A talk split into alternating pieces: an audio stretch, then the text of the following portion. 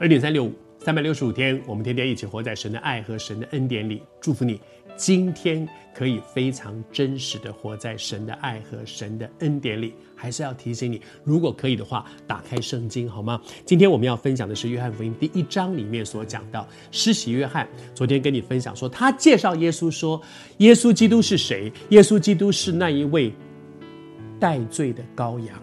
因为世人都犯了罪，而在旧约的时代，人犯了罪怎么办？献祭，若不流水流血，罪就不得赦免。那流血，我自己割我自己吗？不是，是用一只羔羊，那个代罪代替，为我的罪付上代价的那种流出来的血，来在我的生命当中成为我里面的那个赎罪。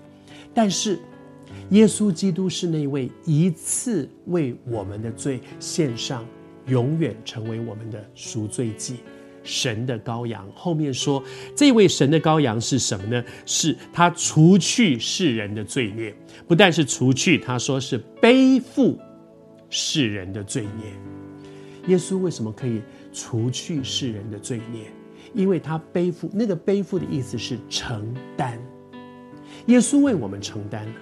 我们做错事，求主恩待我们。在八福八福里面讲到说，那个那个忧伤的人哈，哀痛的人是有福了。那个哀痛是什么？哀痛是说是为罪忧伤的。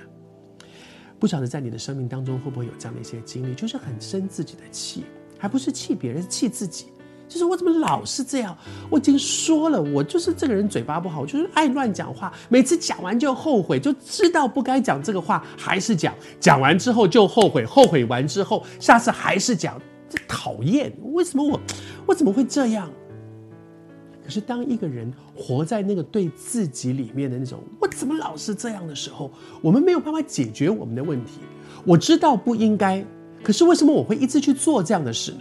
我知道不应该这样说话，我就是老是这样说话。我知道不应该做这件事，但是我老是做这件事。我知道我做完一定会后悔，可是下次我还是做。当人活在那个对罪的忧伤懊悔当中，却无能为力的时候，耶稣基督他背负我们的这些无能为力的罪。我们知道不对，可是改不了，解决不了。他背负那个背负，就是他承担我们罪的问题，他解决我们胃的问题，罪的问题，所以我们可以来到神的施恩宝座前。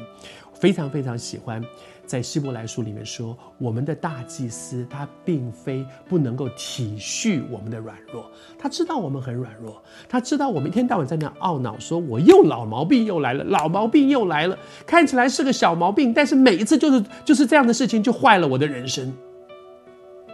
但是谢谢主，他体恤我们的软弱，他为我们的无能为力钉死在十字架上。他成为我们的赎罪祭，耶稣基督，谢谢主，看啊，神的羔羊，背负你我的罪孽。